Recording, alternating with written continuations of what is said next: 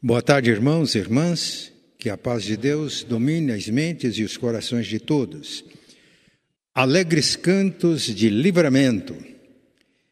Salmos de número 32, versículos 5 a 7. Confessei-te o meu pecado, e a minha iniquidade não mais ocultei. Eu disse: Confessarei ao Senhor as minhas transgressões e tu perdoaste a iniquidade do meu pecado. Sendo assim, todo que é piedoso te fará súplicas em tempo de poder te encontrar. Com efeito, quando transbordarem muitas águas, não o atingirão. Tu és o meu esconderijo, tu me preservas da tribulação e me cercas de alegres cantos de livramento me cercas de alegres cantos de livramento. Alegres cantos de livramento. Este salmo foi escrito por Davi. Davi era um homem segundo o coração de Deus, segundo o testemunho da própria Bíblia. No entanto, ele era pecador como nós. E num determinado momento da sua vida ele cometeu pecados graves.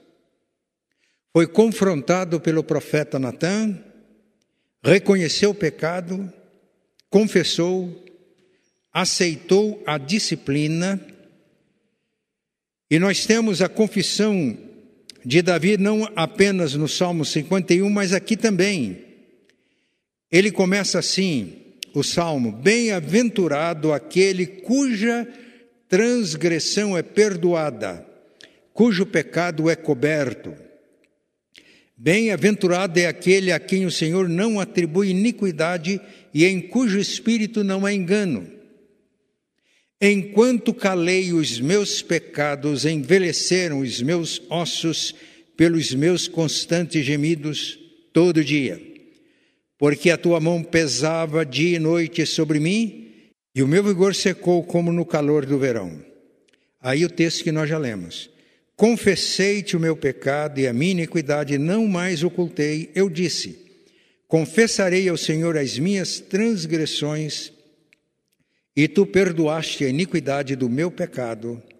Sendo assim, todo que é piedoso te fará súplicas em tempo de poder te encontrar. Com efeito, quando transbordarem muitas águas, não atingirão. Tu és o meu esconderijo.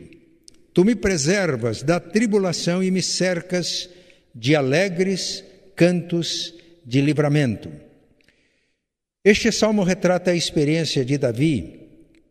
Ele passou por uma fase muito complicada na sua vida.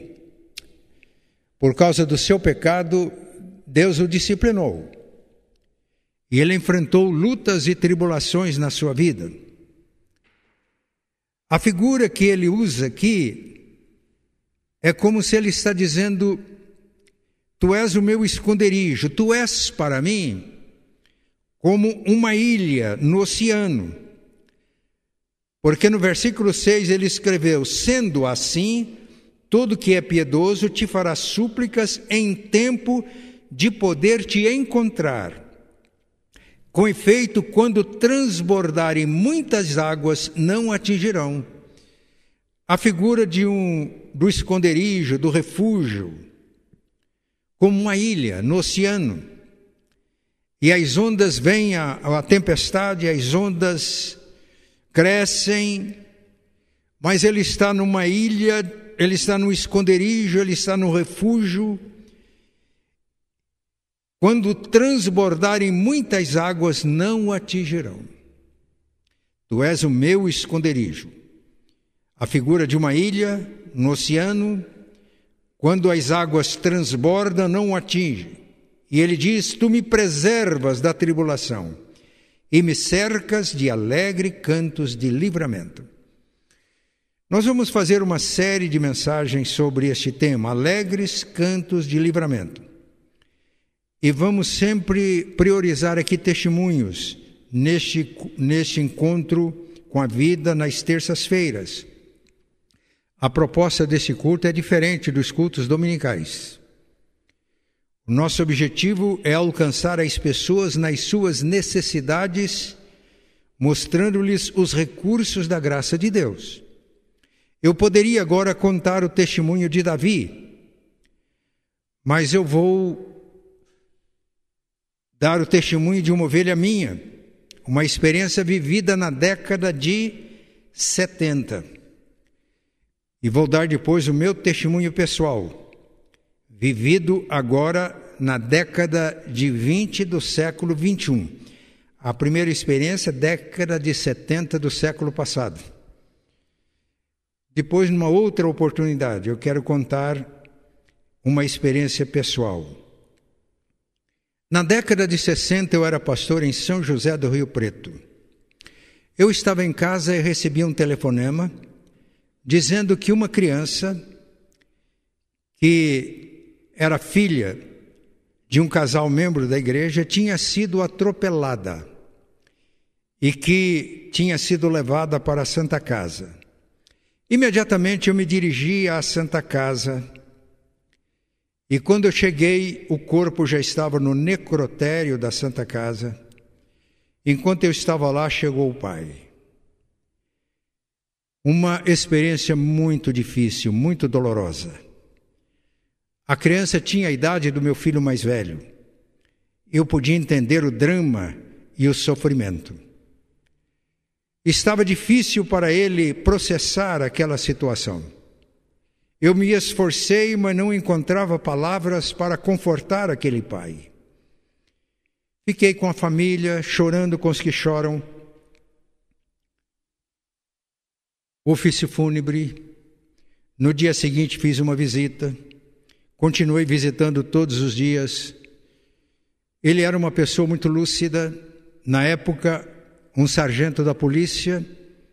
Ele fazia questionamentos. Eu me lembrava dos amigos de Jó. Eu entendi que eu teria dificuldade para dar explicações sempre presente, acompanhando. Num dia, depois de uma visita, eu fiz uma oração destas orações que a gente faz de vez em quando. Eu disse para Deus: não estou conseguindo ajudar a minha ovelha. O sofrimento é grande. Primeiro filho, um acidente, morte instantânea, uma situação muito difícil. Eu disse para Deus o seguinte: se tudo que a gente prega e ensina sobre a morte, a vida após a morte, a vida eterna, se tudo que a gente prega, por exemplo, que das crianças é o teu reino, nós sempre citamos Paulo. Para mim, o viver é Cristo e o morrer é lucro. Eu tenho desejo, dizia Paulo, de partir e estar com Cristo, que é incomparavelmente melhor. A minha oração foi esta. Eu creio que isto é verdade, mas eu não estou conseguindo transmitir esses ensinos bíblicos, não está fazendo sentido. Então, por favor, o senhor fala direto com ele, dá-lhe uma experiência. Aí passaram alguns dias, enquanto eu orava, quando eu terminei a oração, eu estava bem. A angústia tinha passado, a tribulação, o sofrimento. E eu tinha condições de cantar. Passaram, passou alguns, passou um tempo, alguns dias, eu visitei de novo. Quando cheguei, ele estava tranquilo, sereno. Alguns companheiros de trabalho tinham visitado e já estavam saindo. Quando saíram, ele me disse, pastor, tudo bem. Como o senhor sabe, eu estava, eu disse coisas que não deveria ter dito. Estava muito angustiado. Mas tive forças para orar. E nessa oração eu tive uma, uma visão, ele me disse que não é ilusão. Ele era uma pessoa racional, lúcido, intelectualmente exigente, eu tive uma visão e eu vi o Robson na glória com Jesus. E o meu coração foi confortado. Naquela hora, meus irmãos, o pranto se transformou em alegria. As tribulações passaram e nós pudemos, naquela tarde, entoar alegres cantos de livramento naquela casa. Passou algum tempo, eu retornei a São José do Rio Preto para pregar num acampamento da igreja. Eu encontrei aquele irmão e sua esposa felizes, servindo ao Senhor de todo o coração, e Deus tinha dado a ele dois lindos filhos depois da partida do primeiro filho. Passou depois muito tempo. Retornei a São José do Rio Preto para pregar numa convenção dos Gideões, regional, todo o estado de São Paulo, se não me engano, foi de quarta-feira a domingo. E no sábado à noite, os Gideões ofereceram um jantar para os pastores da cidade. E qual não foi a minha surpresa quando aquele irmão chegou à reunião um dos pastores da cidade e, de acordo com as informações que eu tinha obtido, realizando um extraordinário ministério. Novamente, alegres cantos de livramento. Este é o nosso Deus.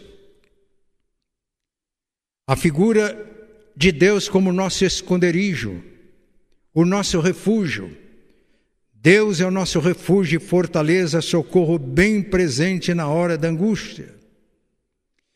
A figura de uma ilha, onde podemos nos abrigar no oceano, mas vem a tempestade, levantam as ondas, mas abrigados no Senhor, sendo Ele o nosso esconderijo, estas ondas não nos alcançam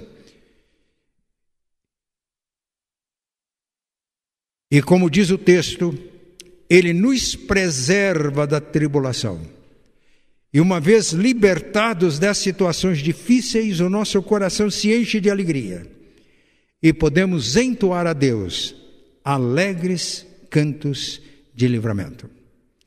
Eu disse que nos cultos de terça-feira vamos priorizar testemunhos. Hoje eu dei um testemunho, não dei o testemunho de Davi, eu poderia ter dado o testemunho de Davi, as lutas pelas quais ele passara, o pecado que cometeu, a disciplina, as angústias que ele viveu na sua família como resultado do seu pecado, mas Davi buscando a Deus, ele buscou em tempo de poder achar. É isso que ele está dizendo no versículo 6: sendo assim, todo que é piedoso te fará súplicas em tempo de poder te achar, e ele fez isso.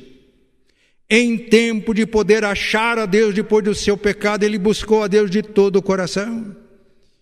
E o arrependimento de Davi está na Bíblia, Salmo 51. Confessei-te o meu pecado, a minha iniquidade não mais ocultei, diz o texto, e tu perdoaste o meu pecado. Davi no Salmo 51 diz que ele poderia oferecer a Deus sacrifícios, para alcançar o perdão dos pecados, mas não é disso que Deus se agradaria. E ele chegou à conclusão: porque há um coração quebrantado e contrito, tu não desprezas, ó Deus. Ele buscou a Deus em tempo de poder encontrá-lo, encontrou e deixa esse testemunho: Tu és o meu esconderijo, tu me preservas da tribulação e me cercas de alegres cantos de livramento. Nós queremos sempre estimular os irmãos a buscarem a Deus em tempo de poder achar. E os nossos encontros com a vida têm esse objetivo: proporcionar oportunidades a pessoas que, por razões as mais diferentes, precisam de buscar a Deus em tempo de poder achar. E a minha oração é para que logo a gente abra as portas do templo, para acolher as pessoas que Deus vai mandar, buscando auxílio em Deus E vamos apresentar sempre Deus que é o esconderijo daqueles que o buscam no tempo certo. E buscando no tempo certo, o Senhor preserva das tribulações. E aí podemos entoar juntos alegres cantos de livramento. Que Deus nos ajude. Na próxima terça-feira, o Juninho já está escalado. Juninho, alegres cantos de livramento. Eu já estou te dando uma dica, um testemunho que possa estimular as pessoas a buscar a Deus em tempo de poder achar. E o nosso objetivo nesse culto é alcançar as pessoas em suas necessidades mostrando-lhes os recursos da graça, para que tenham experiências de livramentos e possamos juntos entoar a Deus alegres cantos de, de livramento. Eu peço que todos orem para que em breve possamos abrir as portas do nosso templo e possamos não apenas vir aqui para adorar a Deus, mas estarmos aqui, os presbíteros, em disponibilidade ativa, os presbíteros em atividade que puderem, os irmãos que puderem, todos também ajudando pessoas que Deus vai nos mandar, para que possam ter experiências de livramento, como aquele irmão na década de 70 em São José do Rio Preto teve, e em diversas ocasiões, juntos, podemos entoar a Deus alegres cantos de livramento.